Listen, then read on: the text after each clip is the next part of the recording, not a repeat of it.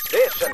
After Six Junction. 5月8日水曜日時刻は6時30分ですラジオでお聞きの方もラジコでお聞きの方もこんばんは TBS ラジオキーステーションにお送りしている大型カルチャーキュレーションプログラムアフターシックスジャンクションメインパーソナリティのライムスター歌丸さんは大腸憩室炎のため今日までお休み明日から復活復帰となります少々お待ちくださいということでありがてえ、ありがてえよ。心強い強力な助っ人、来てくださいました。その方は、DJ、そしてプロデューサーの、豆腐ビーツさんです。こんばんは。どうもこんばんは、豆腐ビーツですやっ。たーありがとうございます、豆腐さん。いえいえ、突然電話がかかってき まして。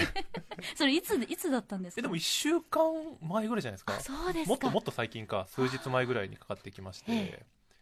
まあ、読んだよねということで、はい、読みましたということで、そうなんですよね。はい。それだけで。そうですねたったそれだけでですかまあ、もうちょっと押し問答がありましたが、あそうはでいす。か、ありがとうございますいえいえとんでもないですもう普段からあの豆腐さんには7時からのね音楽コーナーライブダイレクトでほぼ月1で登場していただきまして豆腐大百科としてですね毎回、まあ、DJ ミックスを披露していただいておりますけれども、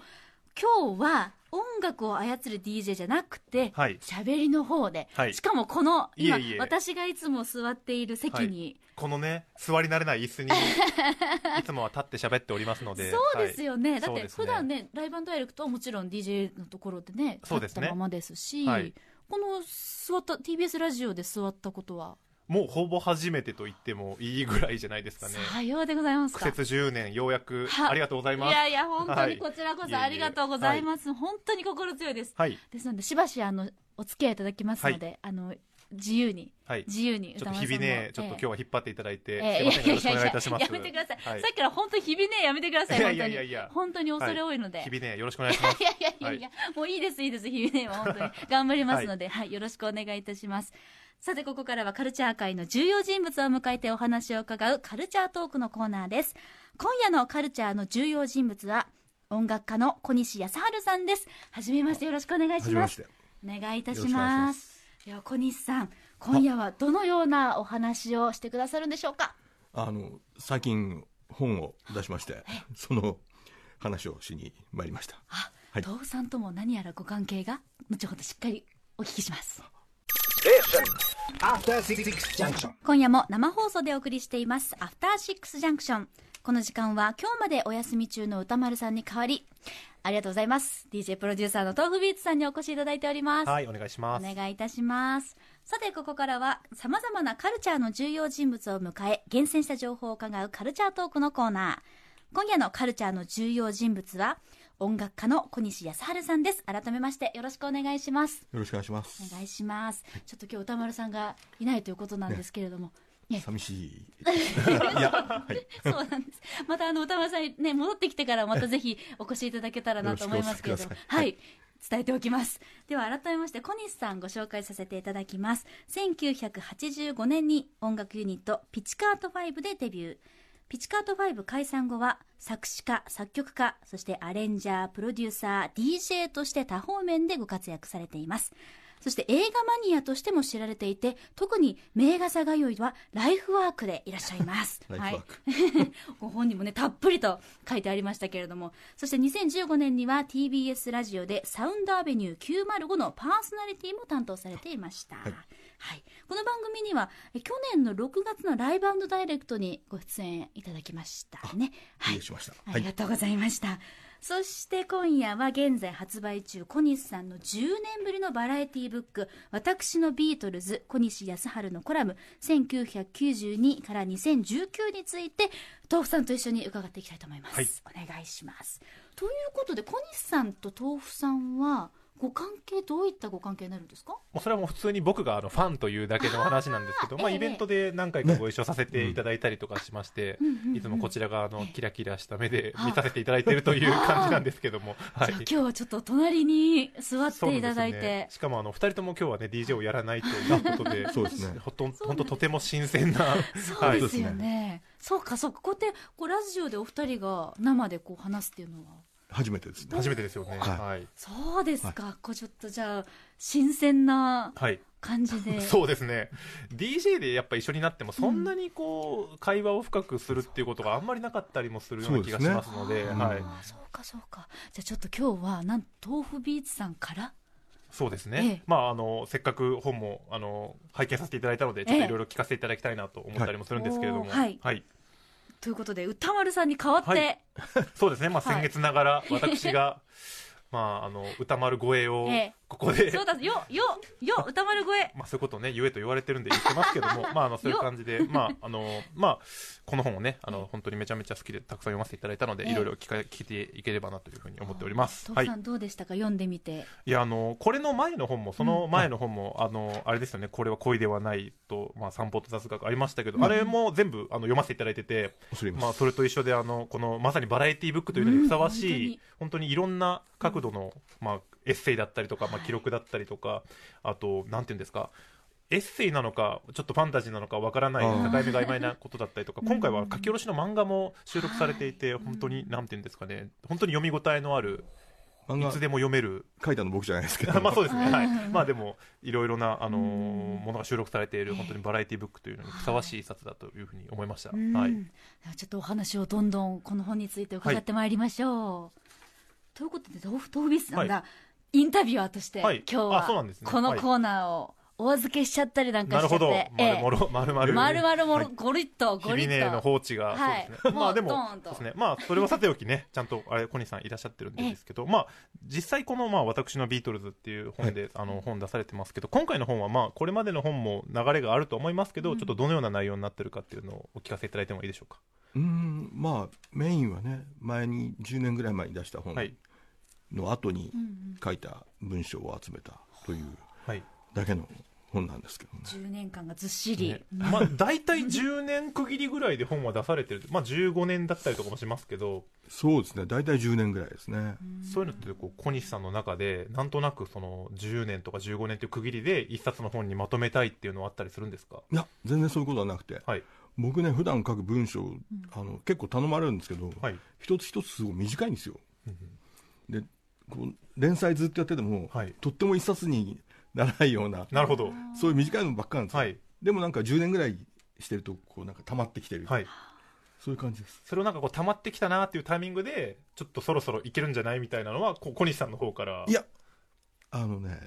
断られるのが怖くて頼 んだ頼んだことはないですあじゃあやっぱりまあなんとなくこう周りの方々がは、いはいそろそろこれ本いけんじゃないかみたいな、はでも特にでも今回のこのなんていうんですか映画のメモっていうのがすごいこううん膨大になるようになってると思うんですけど、すごいですよねですよね。で本をまあ出されるっていうのをなんか意識してとかではなく単純にご自分のためにこの映画のメモっていうのは基本的につけられてるそうなんっでてすよいう感じなんですかあのもう見見たそばから忘れちゃうんで、はい、うんうんタイトルぐらいはつけとこうと思ってなるほどいやでも2013年から、はいまあ、記録つけられてますけど、はい本当に2013年から突然映画をまあ見る量も増えたと本の中でも触れられてましたけど、うんまあ、映画見る量も増えて、ーうんあのメモとかもつけられるようになったという感じなんですかそうですねその前も、まあ、年にそうだな100本ぐらい見たんですけどね、はいでもなんか全然忘れちゃうんですよねうんでもなんかその自分のメモ感が逆にこの読ませてもらってる私たちとしてはこうこっそり中身をこう覗いているようなそ感うじがですしよて、ね、はい、あ映画のメモもそうですけど、こううん日記もあこううんご自分のためにつけられてるような感じも結構あるのかなと思ったりもしまして、日記っていうのはまあ以前の本とかにも収録されてますけど、はいご自分でつけられているものなんですかね普段から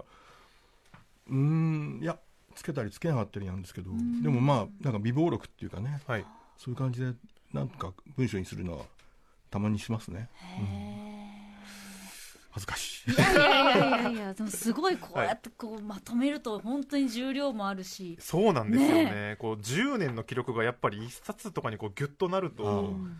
あとまあこれまでの本もそうなんですけど、やっぱりこうなんていうんですかねムードみたいなものがやっぱりこう、うんいっぱい入ると、うんそうすごいこう面白いというかうんうんうん感じますよね、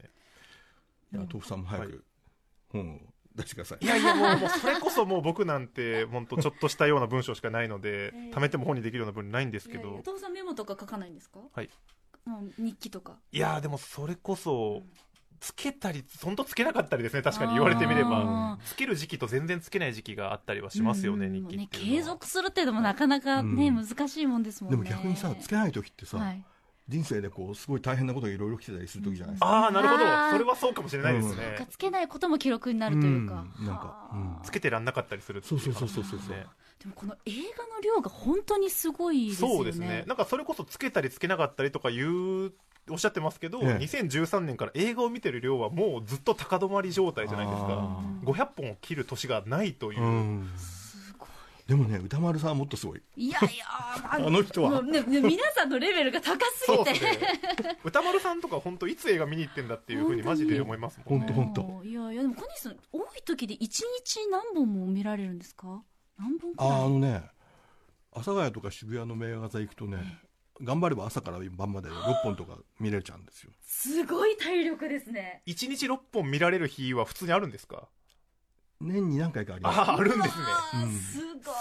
ごいなえ途中でもうもうあーってなったりしないんですかお尻が痛くなる時はねああやっぱりそうですよね。ねエコノミー症候群的な感そうじですでよねね。なんかジーンズでお尻から破れていくのを最近結構経験してる名画座破れですねそれ完す全に。ごいですねえーえお気に入りの名画座とか映画館ってありますか。あこれ言っちゃっていいんですかねあぜひいいですかね。はい東京はやっぱ阿佐ヶ谷のラフテ阿佐ヶ谷っていうところとそれから渋谷のシネマベーラっていうところ、それに池袋の新聞芸座おお、あと神保町の神保町シアターが好きですかねトップ4。はいそこばっかり行ってるへえ、これでもたくさんねいやそうですよね出てきましたもんね豆腐さんねこれ。あとね、地方の話なんかも結構いろいろ書いてますけど、うんあの地方に、まあ、レコード買いに行くのはもちろんなんですけど、はい地方の名画座とか回られたりもするんですかショーはね全然ないんですけど今月の後半にあの岐阜に行くんですねはい、岐阜にはロイヤル劇場っていう素晴らしいところがあってへえ去年行って感動して、はい今年も絶対行こうかなと思っておおじゃあもう遠征でいても翌日はもうま た朝から晩まで歌丸さんもなんか確か同じようなことをへ えやっぱり地方に行くと地方の映画館にっていうやっあぱ違うもんですかねなんか何かこうそれぞれの良さがもちろんあると思うんですけど、うんその岐阜はどういう岐阜はえね、あの狙ってるのか老人のお客様が多いのか昔のお菓子をいっぱい売店で売ってるんですよへえむかお菓子ですかあたり前田のクラッカーとか売っててすごい、え すごいしかも結構歴史を感ね、じしるかメもンすバごーいが、音が鳴るお菓子を置いてるっていうそうそうでも名画座ちょっとそういうこうルール無用ななんか持ち込んでいいところがあったりとかそういうのはありますよね、うん去年あ何年か前に亡くなっちゃった新橋の劇場はねはい僕の隣で映画見てるおじさんがね爪切ってました自由だなありますね音は鳴るし散らかるし、ねでも見それるのんだかけなこう朝から晩までいらっしゃって自分の部屋のようにねこう爪を切ってる方もいてなんか絆が芽生えそうな感じはやっぱありますよね。そう全然そんなことな いですよシアターメイトみたいな、ですよねまあ、でも23本こう、ね、あの続けて見られる方も多いでしょうし、ああやっぱり顔見知りになったりする人もそうですよねいないわけではないですわあ常連さんみたい な今日も来てるのかみたいな、うんなんか一人になりたくてね行くのにね結構会っちゃったりあしちょてっ とねええあでもやっぱりその一人でこう映画をご覧になってこうなんかこうゆっくりしたいみたいなのももちろんあるっていうかそうですね映画つまんない時とかやっぱり別なこと考えてへーそっちが楽しくなったりなるほどへえそうかちなみにもう今年も例年と同じペースぐらいで行かれてる感じなんですかね今210本とかああなるほどおえでもえ今年もう今今5の月時点でも上旬なんで、今年もこのままいくと500本ぐらいのペースに、今日もこの後行きますあおーそうですかえそのレイトショー的な、だからラジオ終わったらすぐ行っちゃいますじゃああの伸ばさないように気をつけます、 えその作品の選び方というかそれだけ見てらっしゃると、もうとにかくじゃあ映画館を先行で選ぶ感じですかそうですねあのさっき言った4つの映画は本当に素晴らしいプログラムなんで、うんうんあとやっぱりまだ見たことない映画をまず先に見ますねえーじゃあ毎回こうこうまあその行ってもどんどんじゃあ見たい映画をどんどん貯めていくというかうんうんいやなんか行くようになるとね絶対明日も行こうって思っちゃうんですよへねーは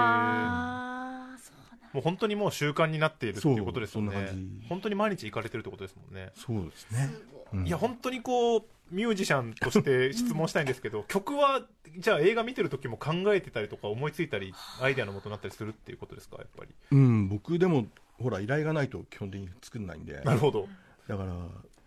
そうだな依頼がある前の人がやっぱり映画見ながら曲のこと考えたりしますねああやっぱりそうなんですね、うん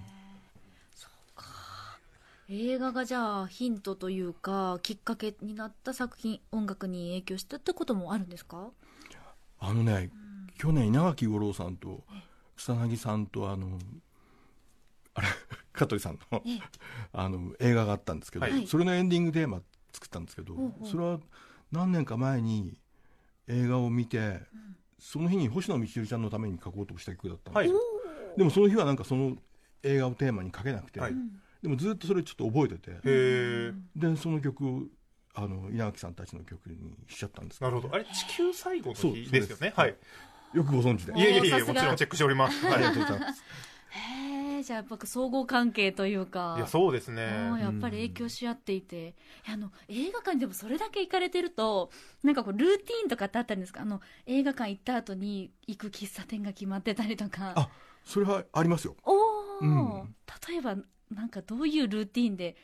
結構な消耗ですよねその6本わーっと見そうたで後とすよか、ねなんかまあ物食べられながら見るのかなとか、うんそういうこうちょっとしたことも気になっちゃったりするんですけど、ルーティーンあーやっぱりあの阿佐ヶ谷のあそこ行くと、ええあのコーヒーが飲めるなとかそういうのはやっぱりちょっとだんだん覚えてくるもんですね、あーじゃあ映画館にこう中心となってはいいろんなグルメというそうですかよね。あと、普通にお気に入りの純喫茶的なものの話なんかもこの本のエッセイにはあったりして、あそうですねそれもすごいなんか印象的だったなっていう、原稿を書かれる喫茶店について書かれてるんですけど、うんうんうんその話なんかもすごいこう興味深かったですね。はい、近所のお店なんであんまりラジオで言うのはちそうですよあそうだね。言い過ぎちゃうとやっぱりこう来ちゃいますもんね。大事に大事そうにですよね。あと豆腐さんあれですよね、あの印象に残るグルメエピソードがここに、あそうですね、あのこのラジオでね、あの僕をあのよんいざなってくださったあのミッツィ申し訳さんという方がいらっしゃいますけど、あのミッツィさんがあのアテンドしてくださったフレンチの話が、この本にそうそうそうそうで僕もそこ連れてってもらって人生で一番印象に残ってるご飯がそこなんです よ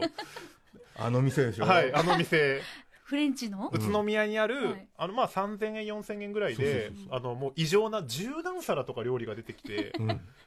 ほんでもうずっとね気のいい店,、は店の方がもう美味しい料理をはい2500円らしいですえ2500円で柔軟皿も、もう十何皿本当にもう終わりなく出てくるん ですよ美味しい料理がもうなんかフレンチというか中中華的な勢いでガンガンガンガン、でもちょっとこうご飯とかも出てくるんですよねそうそうそうそう、へえもう本当にもう人生でも衝撃だったんですけはどあそのほ話もこの本に書いてあるあ書いてあるそうですよでも 同じとこ行ったんですねそうなんです よ DJ の皆さんもはい必ず行かれる場所なんですか、多分その宇都宮にミッチさんがいらっしゃった時にん DJ で行ったことある方は多分何回か行かれてたら必ず連れてっていただいてると思うんあですけどあーじゃあ海外では必ずそうなんです必よず踏,、ま、踏むフレンチそうなんですよこの DJ あるあるもう本当分かる人少ないですけ ど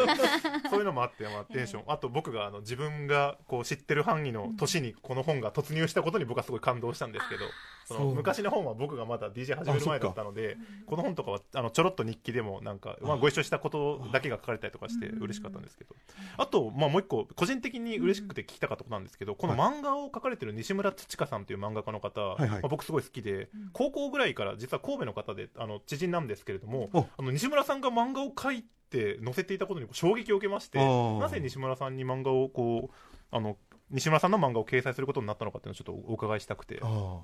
なんかね土香さんはあの僕の友達の若い漫画家の川勝徳重さんっていう人が、はいオルガンバーにある人連れてきてくれて知った人なんですけども、はい彼の漫画を見てもなんかこの人は天才だと思ったんですよいや本当ピカソみたいな漫画を描く方なんですけども、うんはい、だけどねなんか一緒に音楽のジャケットとかね、はいお願いしたいくらいなんだけどもなんか今パッと思い浮かぶ仕事でそういうのあんまりないなと思ってそこにこの本の話が参りました、ああなるほど そこで西村さんに漫画をそうおなんですよ願いされたということなんですねうこの西村さんの漫画あのお読みになってみていかがでしたいや素晴らしかったですうん本当に素晴らしいですよねあのセリフが一切ない、まあ、内容に関しては皆さんぜひ見ていただきたいんですけど、漫画なんですけども、あね、小西さんらしき方なのかわからないですけど、ええそんな方が、ね、出ていて、まあ、ただただセリフなく進んでいく漫画なんですけど、本当に素敵な、まあ、漫画というかもうちょっとアートんのようなものですけど、やっぱりなんか音楽的なんですよねそうですね何かがうん表現の方法というか、うん絵の描き方というか、西村さん大学生の時にふざけてですね西村土香さんっていう、まあ、ご本名なんですけども、はい土香うと書いて土香さんなんですが、はいはい土香アート5とかふざけておっしゃってたん であそんなことも知ってたのであの勝手にこうすごい読んでる自分としてもテンションが上がってしまったんですけどもありがたいことですそうなんあでなするほどそういうそういう関係というか、へえということであっという間にお時間になってしまいましたでは改めましてですねこの本のご紹介させていただきます小西さん10年ぶりのバラエティブック本当にいろいろもうぎゅっとここにずっしりと詰まっております、えー私のビートルズ小西康春のコラム1992から2019は朝日新聞出版から税別3300円で発売中です本当にギュッと漫画も映画もいろんなコラムもミッチーさんのグルメ も載ってますので皆さんぜひお手に取ってみてくださいそして小西さん DJ のお知らせなどもお願いいたします、えっ、といっぱいいろんなところで DJ やってます、はい今週は札幌に行きます、えーそして今年今月後半は、えー確か岐阜にも行きますおーはいその前神戸でもやります、おはいえーぜひ皆さん来てください、はいチェックしてくださいいやその17日金曜日渋谷のオルガンバその出会いがあったあね土方さんと出会いがあった、ええパーティーがあそうったりとか、はいああということであのお忙しいと思いますがまたぜひぜひ皆さんいらしてくださいです豆腐さんあんまり小箱はやんないんですよねまあ、そんなことはないんですけどなあるほどのお声がかかれば全然我々伺います、はい、じゃあ今度声かけますはいはい、いつでも誘って くださいありがとうございますじゃあ今日はちょっと座りのトークでしたけども、今度じゃあ DJ で、はい、そうですね。本業の方でお会いできたら、はい。 小西さん改めましてありがとうございましたあどうもありがとうございまでは東さん引き続きお付き合いくださいませお願いします。お願いいたします明日のこの時間は脚本家映画監督そしてスクリプトドクターのいつもお世話になっております三宅龍太さんと人気覆面ブロガー三角締めさんが登場ですお二人が大絶賛している映画アメリカンアニマルズについて伺います Station. After Six Junction.